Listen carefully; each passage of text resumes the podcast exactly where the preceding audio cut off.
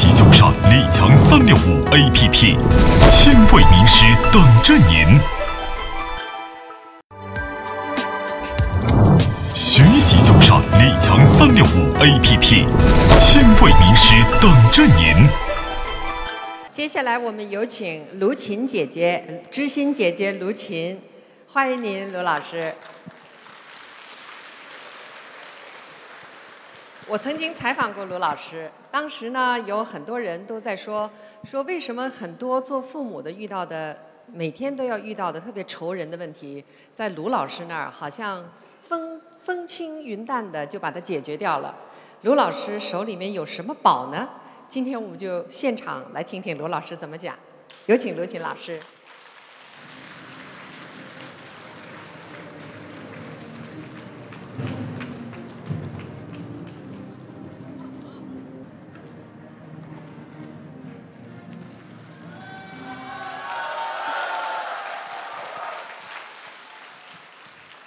当我向大家问好的时候，我希望你大声的说：“好，好，好，太好了，耶！”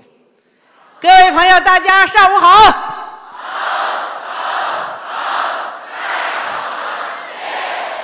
我先调查一下，有孩子的请举手。孩子还没有上小学的请举手。孩子是小学生的请举手。孩子是中学生的请举手。孩子是大学生的请举手。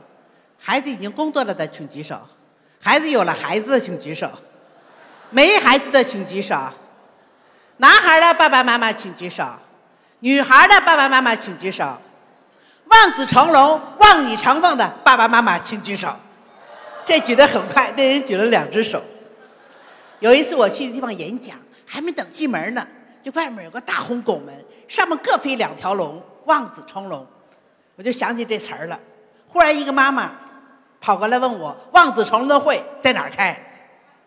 中国的父母都是渴望望子成龙、望女成凤的，但是何为龙？何为凤？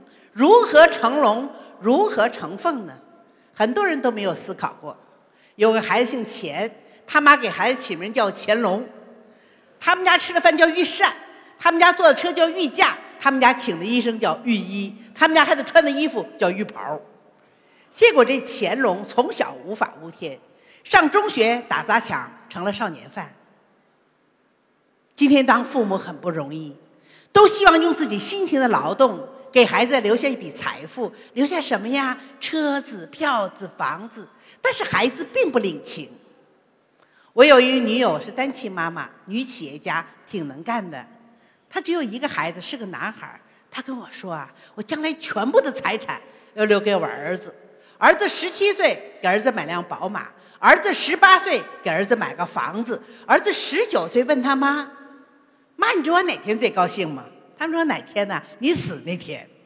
等你死那钱都我的。”妈妈这才知道，他留给孩子不是财富，而是祸害。我认识一个欧洲的妈妈，跟我妈妈完全不同。那妈妈非常有钱，儿子上中学问妈妈：“妈妈，你爱我吗？”妈妈说：“爱你呀。”你爱我就应该知道我最喜欢什么。妈妈说最喜欢什么呀？我最喜欢名车保时捷了。妈妈说我知道了。儿子说你应该知道，什么时候把这个礼物送给我最高兴？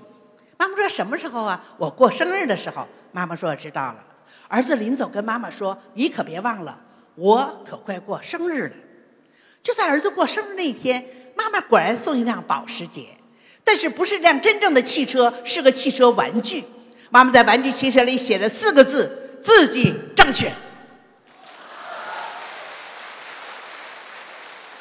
数年之后，儿子自己挣辆保时捷。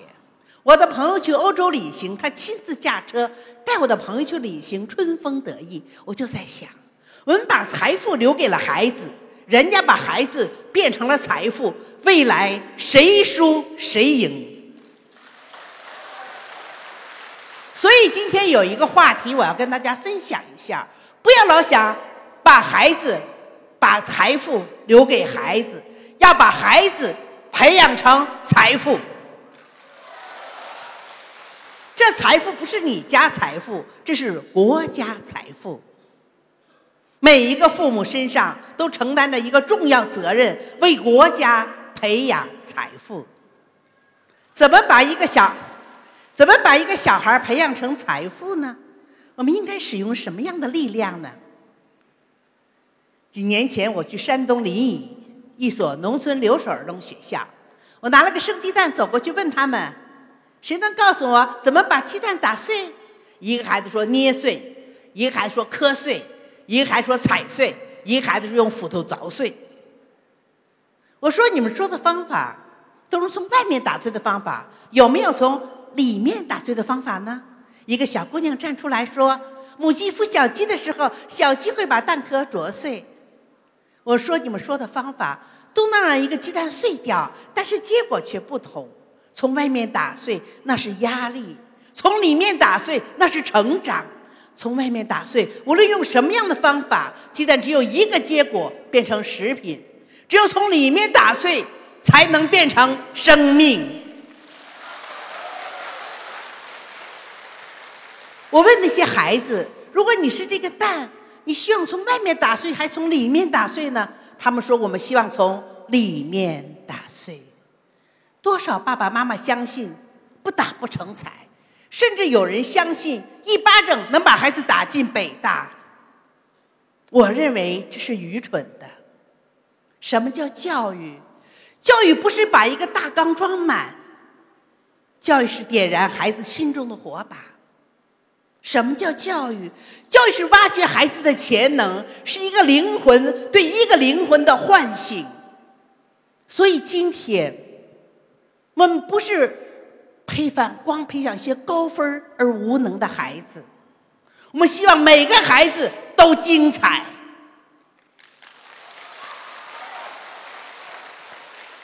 我说的是精彩，不是优秀。优秀是比较出来的，而精彩，每个人在自己生命的基础上绽放他的光芒。